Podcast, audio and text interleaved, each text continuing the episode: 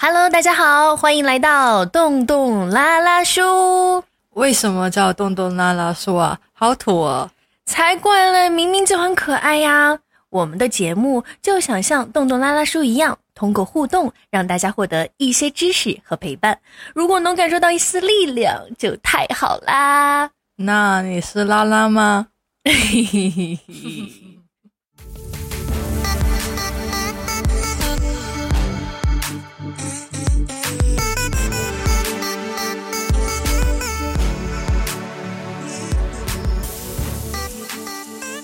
家好，我是话少嘴很贱的丫丫，我是话多但不幽默的寨寨。我们现在新加坡，这是我们第一期的节目。现在你有什么感受，丫丫？好尴尬哦，好紧张哦。那我们归入正题吧。我们是什么机缘巧合下开始了我们 podcast 之旅呢？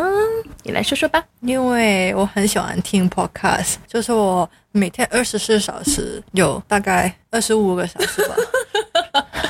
真的，我跟大家说，他一点都没有夸张，就是他在工作的时候，他也一直在听 podcast。这个我们认识以后呢，嗯，他就跟我讲了，他很喜欢听。刚好我也在听，因为我我也是刚到了海外，听 podcast 有一点像有人在陪我聊天，有人陪伴我，就像朋友一样。因为来到一个新的地方，其实认识的人真的很少。其次呢，就是我也很喜欢在话筒面前或者镜头面前去和大家进行一些互动，所以两个人就一拍之合。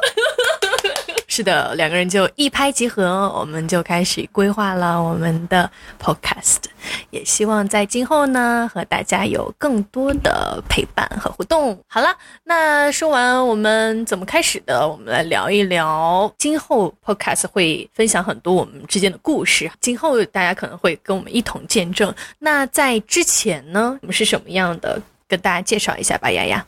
好的，我呃，我是在香港长大的，所以我的普通话就很标准，大家都听得出来，听得出来，听得出来。对对对，然后之后就来了新加坡读书，嗯，现在在这边工作了。那你来了这边多久了？啊，五年了，嗯，挺长时间的啊。那我呢是新加坡的新人，我刚到这儿差不多四个月的时间，现在呢也是在工作。之前我是在四川那呃。中国大陆四川长大的，在成都工作了两到三年，现在就到这边喽。那我们今天的主题是什么呢？今天呃，要跟大家分享一下我们的海外生活。对我来说，其实是海外历险记，因为我刚来到这儿，就牵涉了一身债。这也就是为什么我叫债债欠债的债，这名字是我改了。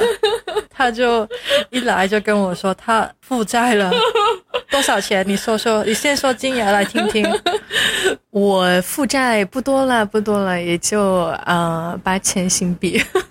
八千新是多少人民币啊？四万多。嗯，那还好吧，不是很多。你可真有钱，对我这个贫穷的人来说太多了。那钱也是小事，但是你中间经历了什么呀？啊，这个事情就就非常的让我难过，提到都有点难过。就是我在到这儿一个月左右，我就经历了电信诈骗。来，你说说，你说说你是怎么被骗的？你是怎么被这个海外的骗子 骗了你四万多块钱？请你慢慢说。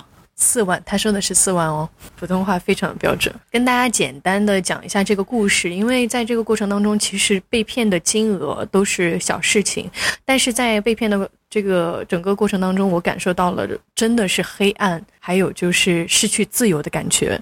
简单来说一下，就是我接到了一个电话，然后那个电话呢拿起来是英文在讲，嗯，是说他是从 ICU，嗯啊啊。是 I I C A，对不起，I C A 了，I C U 是医院的啦，对不起啊，I C A，ICNA 就是这边的移民局，因为我刚到这边，给我打电话，他说我有一个非法的包裹，然后呢，这个是药品，但是我没有向新加坡的政府报告，然后说我现在会在四十八小时内被遣返回国。那你那个时候听就上心了吗？你有看就是看看呃查证什么的吗？我有啊，我说，嗯、首先这个包裹不可能是我的，我没有寄送任何的包裹，呃，然后我问他那个包裹是从哪儿来的，他说是中国天津市，我说我没有任何认识的人在天津市，所以这个包裹不是我的。那对方也很聪明，他们说现在。中国所有的包裹全部都是实名认证，所以如果不是你的，也不可能通过你的身份信息寄出来。他还把我的身份证号报出来了。他们好聪明，他们怎么找到你的身份证号的呀？这个我真的不清楚，所以我我当时也就很慌张。然后他跟我一直讲，我说真这个就是不是我的，我希望你们能够查证一下。我当时还有一点生气，我说是你们呃新加坡这边政府的问题。你搞错了，我说为什么会把我的身份信息给泄露出去？应该是我啊、在买这个电话卡的时候就 身份信息被泄露了，然后他就哦，对方很厉害，通过了情绪控制，你知道吗？对方就开始。生气，呃，就是他们他们先是一个普通的 ICA 的职员跟我讲话，然后后来就找到了他们的经理，然后然后经理跟我谈话，我说不是我的问题，是你们的问题，然后经理开始生气，让我感到内疚。他用英文生气还是中文生气啊？呃，是用中文，因为最开始的时候我是接到的是那种呃人工智能的语音，然后他用英文说他是 ICA 的，然后让我选择要用中文还是英文，那当然我选择的中文。挑战一下英文吧，听不懂就不会被骗了。早知道。OK，呃，然后呢，嗯、这个事情发生以后，呃，他就通过这种生气的方式让我又有点内疚。我说不好意思，就是因为我当时也非常的紧张，因为还有几天我就开始正式的工作了，而且那段时间呢，刚好自己是一个人，然后 很慌张，很很无助。最后他就说，他说，呃，你需要去报警，就是通去要证实一下这个包裹不是你的，那你就可以不被遣返回国。我说呢，呃，那我是要，呃，他，呃，我是要报警吗，还是怎么样？然后他们说是我当时真的已经很慌张了。他们他们跟我讲的是问我有没有报过警，我说没有。他们说如果你需要帮助的话，我们就帮你联系中国天津警方。然后我说好，不是他跟你说什么，你报警了之后呢？是他我。他让我报警，但是呃，他说他可以帮助我去和中国警方联系，所以他们通过这个电话转接到了另一个电另一个电话，也就是中国警方的电话。继续，你继续。所以就到了另一个电话里面，然后打了另一个电话，我就开始跟那个呃天津的警方报警，然后他们就他们就很呃很很呃那个警警察叫曹峰，我还记得他的名字，那个曹峰警官就很像是那种电视剧里演的那种警察，就特别好，你知道吗？就很耐心、很温柔的去跟我讲话，然后讲完以后，他知道我大概的情况，他把我的电话挂断以后，他说。呃，挂电挂断之前，他说现在你看一下是哪个电话，那个电话呃是不是真实的？他还要还要自证一下是不是真实的，大概是多少？然后他会通过那个电话再给我打个过来，然后在我在我接电话之前，让我去天津警察的官方网站看他们的电话是多少，那是一样的吗？一模一样。他是怎么做到的呀？所以我就接，我看到那个电话接到以后，那个时候我就蛮相信的。然后其次呢，他让我去打开呃那个呃网站，我就浏览了，真的就是天津市警察局，就是这样的。然后就开始，他就跟我讲，好，你现在说一下你在哪里，然后就像警察一样做那种笔录，你知道吗？他说，因为因为我真的没有报过警，所以我不知道在海外呃这个警察应该怎么处理。他跟我讲的是，因为我人在海外，所以我们只能做线上笔录，笔录。他问我在哪里，让我尽快回家，我们这样才会更加的正规。那你说一下，你中间他们是不是控制了你的就是自由什么的？你说说。对，嗯，就是做笔录这个事情是针对刚刚他们提到的包裹，对不对？然后回到家以后，他们就跟我讲，也会查一下我的身份信息，查查查查查，突然。他们查到那边还有电电话的声音哦，所有的一切都非常真实。那个曹峰警官开始给别人打电话说，呃，就就问，还报我的身份证号，然后动动幺八八八八八八，然后那边查出来说，这个人现在牵涉到另一个非常严重的案件，国家一级案件。你去卖卖卖你的呃，卖人，你想说什么？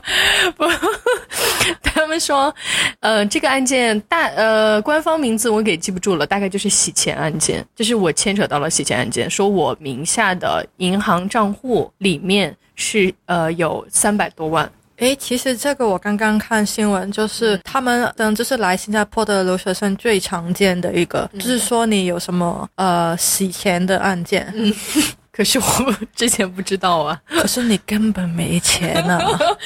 对呀，我说那肯定不是我的呀。然后，但是呃，我去网上其实也看了，真的是有这样的，就是呃洗钱的团伙，他把钱放进了一个完全不知情的人的账户里面，然后他们通过这样的方式去洗钱。然后那个本身没有提供账户的，但是被盗用账户的人还是需要进监狱，因为是他的账户。我我有看到类似的案件，确实是这样的，而且是在我被骗的过程当中，我看到了这个案件，我就更相信了。那他们怎么控制你的人身自由呢？呃，当时是这样的，那个警察呢，他说我需要呃搞清楚这个案件之前。必须得保证我在被监控的，所以首先是通过电脑打开以后，它需要单向的视频，也就是只能看就会看到我的视频，它不会出出镜，然后时时都要通话。对，那就二十四小时你也被看着吗？对呀，包括睡觉的时候都要。而且去厕所，我我之前我问了，他说要把手机拿上，救命啊！对，然后就就是真的就完全失去了自由。我我当时很黑暗，因为非常不方便，而且新加坡这边不能点外卖，外卖也很很贵呀。我又那么穷，对你没钱。对，嗯，在在大陆的话，就是在中国很方便点外卖。那这种情况，我可能真的是完全二十四小时就被监控。那去这边。呃我要出去吃饭，出去吃饭也很不方便，你要一直跟对方打电话，然后打电话的时候还要去买饭啊、爸爸啊，各种还不能保证。哦，我想起来了。他不只是打电话，我外出的时候，我需要保证我的手机一直被录屏的状态。绝了，他就是他用的是 Telegram，Telegram 可以跟对方分享，就是你的屏幕。因为我觉得还有一点，就是因为到了海外，呃，其实我对很多软件我都不清楚。嗯嗯，最开始我只知道 WhatsApp。嗯，然后后面，嗯，这个警察他说他要用 Telegram 给我做笔录，因为我觉得可能哦，Telegram 我好像也搜了一下，说是最安全的一个软件，我就想哦，可能警方就是用这个软件吧。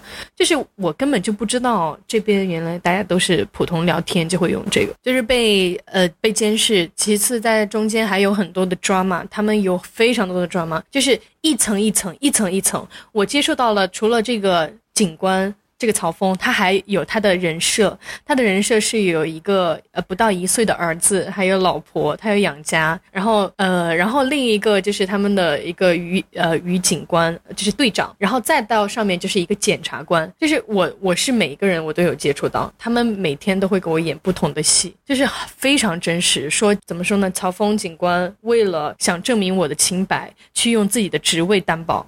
于于队长也是，他还给我讲他的故事，他不想被呃不想所有一个清白的人被冤枉，他也通过他的官职去去担保我，然后让我可以获得这个机会。最后获得这个机会就是让我给法院交十五万元的保证金，然后让我可以不用去监狱。你这个他们监控了你多久啊？应该是三天左右吧。那三三天三天就之后你就要交钱了，开始。嗯，对对，两天之后就开始在跟我说钱的事情了。就是三天以内，所有的时间都是被监控着。就是他们还会很很凶，你知道吗？非常凶，就是很吼我的那种语气，然后就让我很害怕。当时他们跟我说啊，我要进监狱。我说那。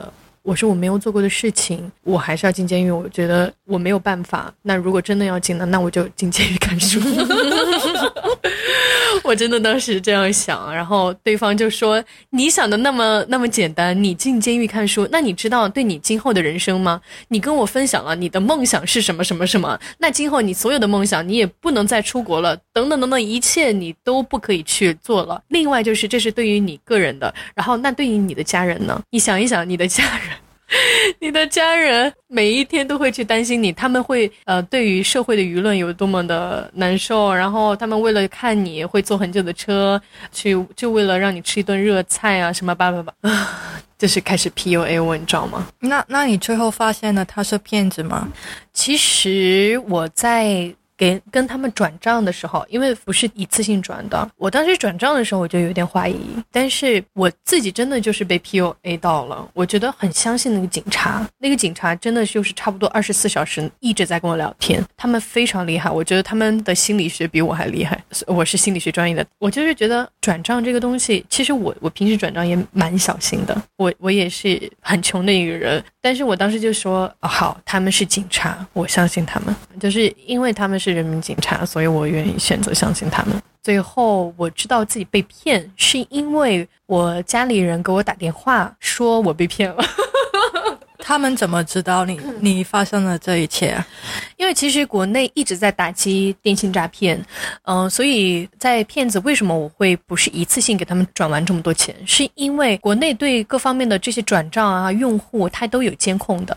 如果这个账户它有问题的话，它就会被封锁。所以我当时转账也是分批次，当时就算分批次以后，他们还是检测到了这个账户的异常。派出所呢，我父亲打了电话，然后我爸就给我打电话。说我被骗了，然后当时我爸跟我说的时候，我还说他们说这是国家一级案件，必须得保密，不可以告诉任何人，任何人都不可以说。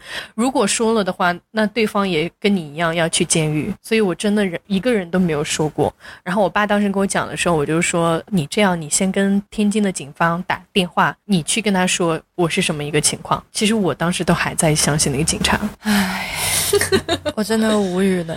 他。最后跟你坦白什么？他在缅甸什么的？你你给他怎么说？是这样的，因为我知道自己被骗以后，呃，我其实很开心哇哇，我终于不用坐牢了，我就有了人生开心个屁！我真的有了人生的自由，很开心。你还给我说很开心，我真的觉得那个钱其实是其次的，那些天的黑暗对我来说。才更难受。完了以后，我知道他骗了我，我就给他发消息，我说：“你好，曹警官。”就跟他说：“我现在知道你，你已经骗我了。”但是我就讲你为什么要这样做呢？就是叭叭叭叭。我以为他不会回，结果他给我打字，因为他们那边是被监控着的，他就给我打字说：“他说你，你以为我想这样吗？如果我不这样的话，我就要被打。”他说我的左腿已经被打断了三次了。然后他说，就像你说的，我因为我们之前有聊天，问我的梦想啊，问我的人生啊，什么什么，去跟我关心我。然后他说，就像你说的，整个大环境就是这样，你改变不了任何东西。他说他也没有办法，他只能在那个环境当中，他只能让自己成为强者，有被利用的价值，才能活下去。那其实我当时也也挺难过的，因为虽然他骗我，但是我好像也恨不起来，因为他只是一个被操控的人。那他也有可能是就是说谎骗你同情啊，这个也是有一方面吧。因为后来他有给我发消息说，他说求求你，我知道现在你已经知道被骗了，但是麻烦你能不能等到晚上十二点之后你再挂电话，这样我就可以少被打一次。他说真的。太难受了，我其实真的当时有考虑要不要等十二点之后再挂电话，但是当时的朋友跟我讲，就说现在就挂。他说你不要再同情他了，他是伤害你的那个人，怎么怎么样。最后我还是挂电话了，但是在挂电话之前，我跟他说，你家人想不想我跟他们就是发一个消息？如果你想对你家人说话的话，你就告诉我他们的电话以及你想说的内容，我可以帮你转达。这是我唯一能帮你做的。好疯，我觉得这件事情好疯，你还相信他？但是。我觉得为什么我会那么相信？包括我在转账的时候，已经在怀疑了。我我还是愿意选择去相信人民警察，是因为他在这个过程当中，他真的很会去和你进行灵魂上的沟通吧？我觉得这真的是在关心你。首先，你看我接到 ICA 的电话说我要被遣返回国，结果你的祖国的警察那么好的去耐心的去帮助你，然后再次呢，这个警察又对你嘘寒问暖，然后还有为为了你担保啊，一步一步让你真的去相信他，嗯。你现在说很疯，但是其实这些电信诈骗，特别是这一个案件当中，其实有更多人比我还恐怖。我我是差不多三天，我真的很幸运，我收到了家里电电话。然后呢，有些人就一直没有收到任何人的消息，他们最后就是虚拟绑架，假装自己被绑架了，让家里人。转钱。你想一想，其实这个逻辑真的很不对，不可能。如果是是一个警察，怎么会让你做那样的事情呢？不可能。但是真的有人去相信了，真的有人去做了。那你从这个事情里面学到些什么？你觉得应该要怎么去防范这种事情？就是整个电信诈骗的话，我觉得想要跟大家聊，也是想要让大家不要像我一样，也不要像任何一个被骗的人一样。我总结到的，因为我是第一次来海外，那其实和国内有很多不同的东西。在海外，邮件和信是官方的联系方式，一定不会是电话。如果就算是 ICA 想要联系你，他也不可能通过电话的方式。一定要注意，如果他们要电话联系，也是要先通过邮件告知你在什么时间，通过什么电话去跟你联系。这一点一定一定要记住哦。那第二个呢，就是我想告诉大家是陌生的电话，特别是其他国家的电话都不要接，加一啊、八七七啊什么的。我当时的电话就是这个。然后第三个呢，就是任何人要求转账，你都不要信。对啊，你问我，我也不会给你转钱。是啊，我知道我们关系就这么浅薄，就是包括任何人，不管是警察也好，任何人都不能转账，包括你的家里人，因为现在其实还有一个新的骗术叫做 AI 诈骗，你听过吗？可以把你的声音跟你的头都换掉吧？对对对对，就是一个呃骗子，他用你最亲近的人的。脸和声音呃合成，然后以后跟你视频通话，然后跟他跟你讲他有一个紧急情况让你转钱。我看到有一个人就就因为这一通电话，给家里人转了四百多万人民币。这真的很可怕，就是你你怕他声音是假的，你看他的脸，他的脸也是假的。而且他们在做这个诈骗的之前，他会去监视这个人非常久，他会去非常好的去。演出这个人所有的细节，这个就是很可怕。就我希望大家就是，就算家里人让你转钱，你也不要转，你要先想清楚到底是什么情况，要多去确认。而且，如果是我我看了一个 tips，他就说的是，嗯，你要跟你亲近的人有一个暗号，我是谁，我是谁。就是别人是不能知道的，只有你们彼此知道，这样可能会帮助一些吧。那我的 tips 就是，除了在在刚刚说的要看清楚、问清楚以外，就是你平常就要好好保护自己的个人资料。就是比方说，你的 email 的 ID 就不用用你的全名了，谁想知道你的全名是什么？万一知道呢？他知道你的电话，那就可以操控你了。而且你的密码、你的签名，就是不要用。手写的，我真的服了，那些人都不知道想什么的。什么叫做手写的？仔细说一下。就是你的名字，就是你的签名，就是你写的名字一模一样，像小学生写的那样，谁不要模仿你啊？我被针对了，唉，就是平常你的名字、你的 email、你的电话都不要随便让别人知道。好的，好的，大家也要记住哦。你知道上一年新加坡有多少个骗案吗？我不知道，你来说一说吧。爆出来的就有三万多，涉及的金额就有六亿多，六亿多新币，就是。人民币乘以五，港币乘以六，呃，台币乘以六乘四，二十四诶。所以这个真的是很大一笔钱。然后我是很穷了，我我所有被骗的这些钱，我都是问我朋友借的。我现在就还在还钱的路上。其实对整个电信诈骗案件来说，我被骗的金额已经算很少了。就是希望大家一定一定一定要注意。不要像我一样被骗，就是任何让你转账的人，一定都不要相信呀。除了教你转账的人，还有一种骗子啊，教你什么？